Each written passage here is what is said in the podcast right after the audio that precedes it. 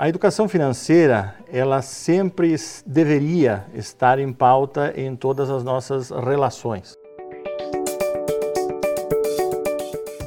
Olá, que bom ter você aqui em mais um episódio do Cressolcast, o podcast da Cressol. Eu sou Analice Lourenço, supervisora de comunicação institucional da Cressol.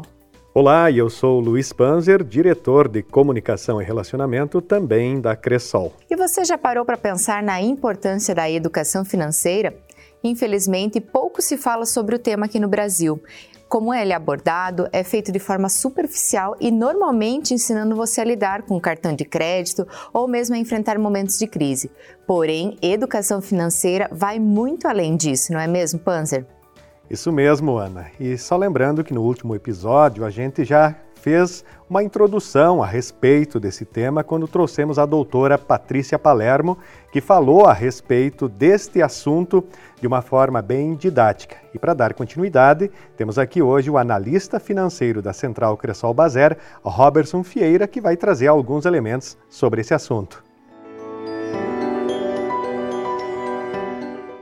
Olá, Robertson, seja muito bem-vindo ao Cressolcast. E para a gente dar início ao nosso bate-papo, eu queria que você falasse o que é educação financeira. Olá, Ana. Olá, Panzer e a todos que nos acompanham aqui por este meio de comunicação. É, a educação financeira, ela sempre deveria estar em pauta em todas as nossas relações. É, porque nós estamos lidando com algo muito importante que é o nosso dinheiro é, é, como trabalhar com o dinheiro, como gastar melhor. E é a relação, exatamente essa relação do ser, do fazer e do ter é que nós temos que ter bem claro na nossa vida para poder ter uma vida mais tranquila. A educação financeira ela tem esta finalidade, é fazer com que possamos analisar e, e trazer a melhor forma possível para a, a, nossa família, para a nossa vida, no nosso trabalho, é muito importante. Existem algumas dicas? Você poderia enumerar para nós algumas situações que trazem uma condição didática das pessoas se planejar melhor quando se trata de dinheiro?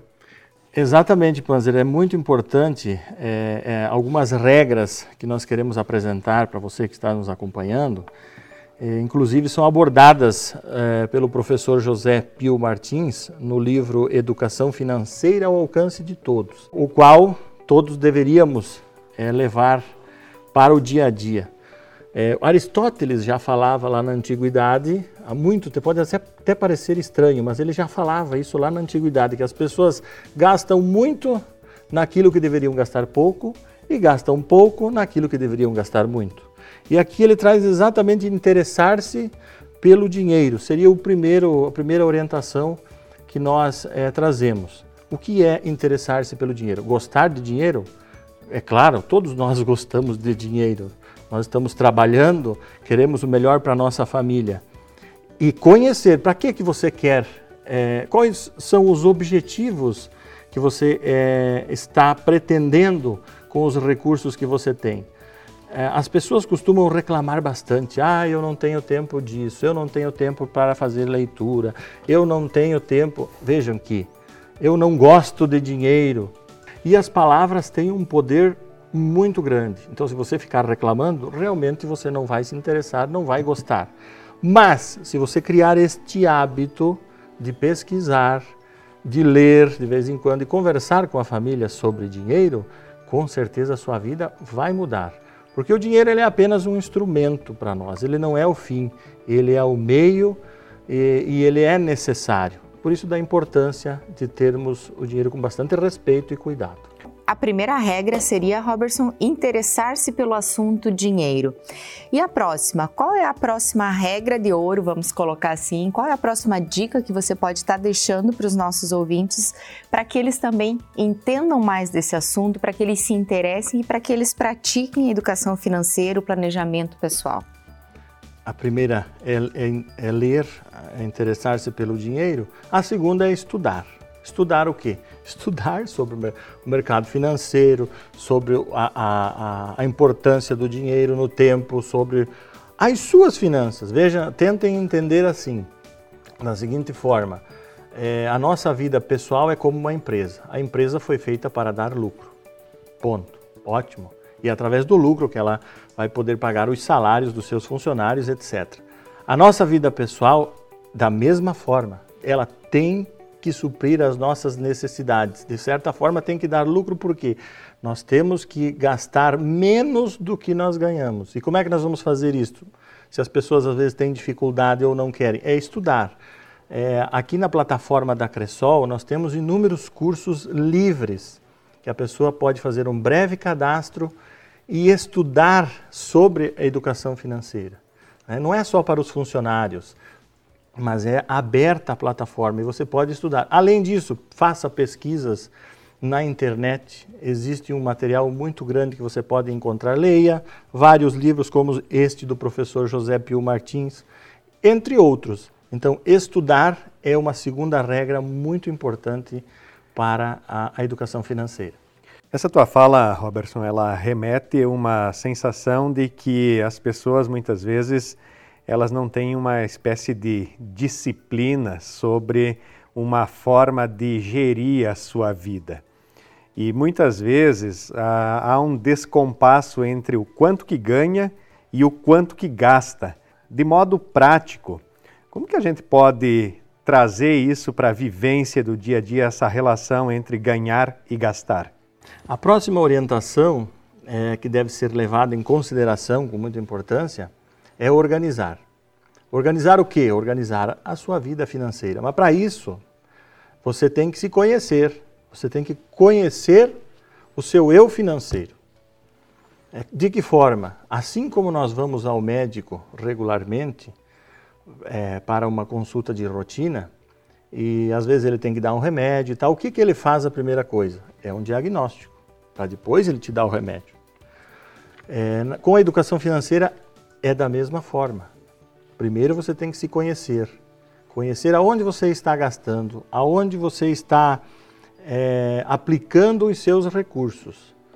E só vai conseguir fazer isto se você colocar na ponta do lápis. Ah, mas é muito chato ficar colocando na ponta do lápis. Hoje nós temos inúmeros mecanismos que você pode utilizar com seu smartphone.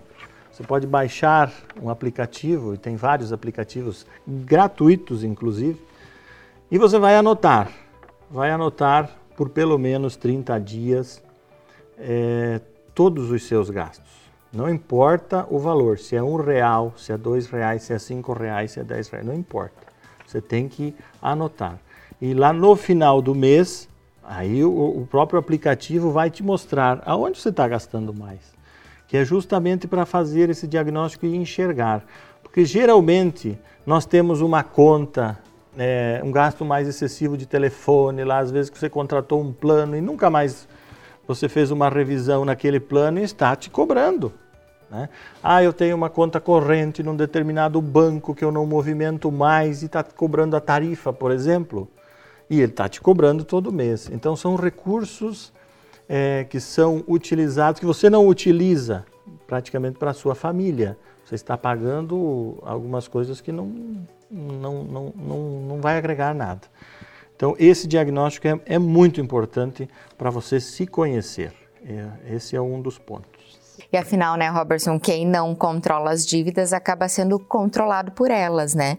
E educação financeira é a habilidade de lidar com esses próprios ganhos basicamente trata de gastar menos do que você ganha, não é mesmo? E para isso, você já deu três grandes orientações, que é interessar-se pelo assunto do dinheiro, estudar, buscar informações, se organizar e qual seria essa quarta orientação essencial para quem quer estar tá dando os primeiros passos aí na educação financeira pessoal.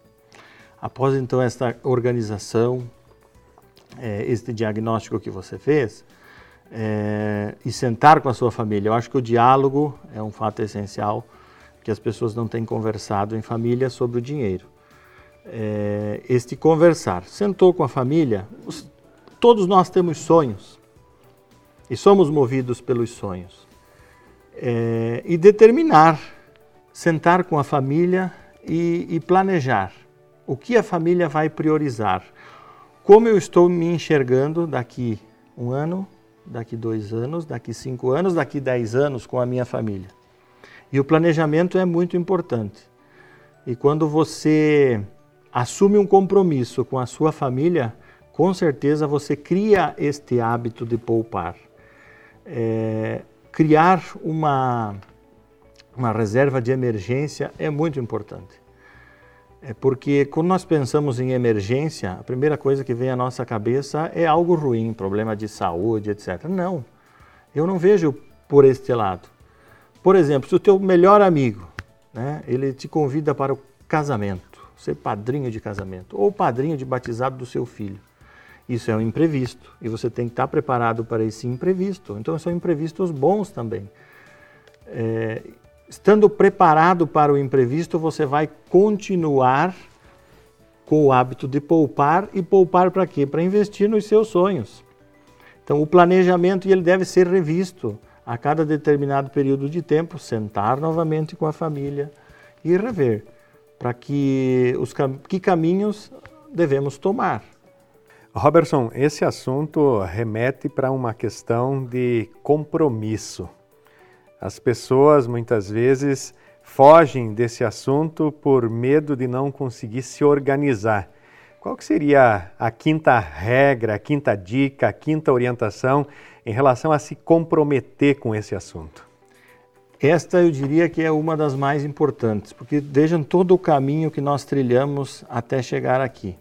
É, vou repetir aqui: nós nos interessamos pelo assunto, é, a gente viu que o dinheiro é importante, estudamos sobre o assunto, fizemos um, um, nos organizamos, fizemos um diagnóstico, nos planejamos de que forma agir e agora é a disciplina. Nós já sabemos o que temos que fazer. Nós precisamos nos comprometer. E com quem que eu vou me comprometer? Com a minha família.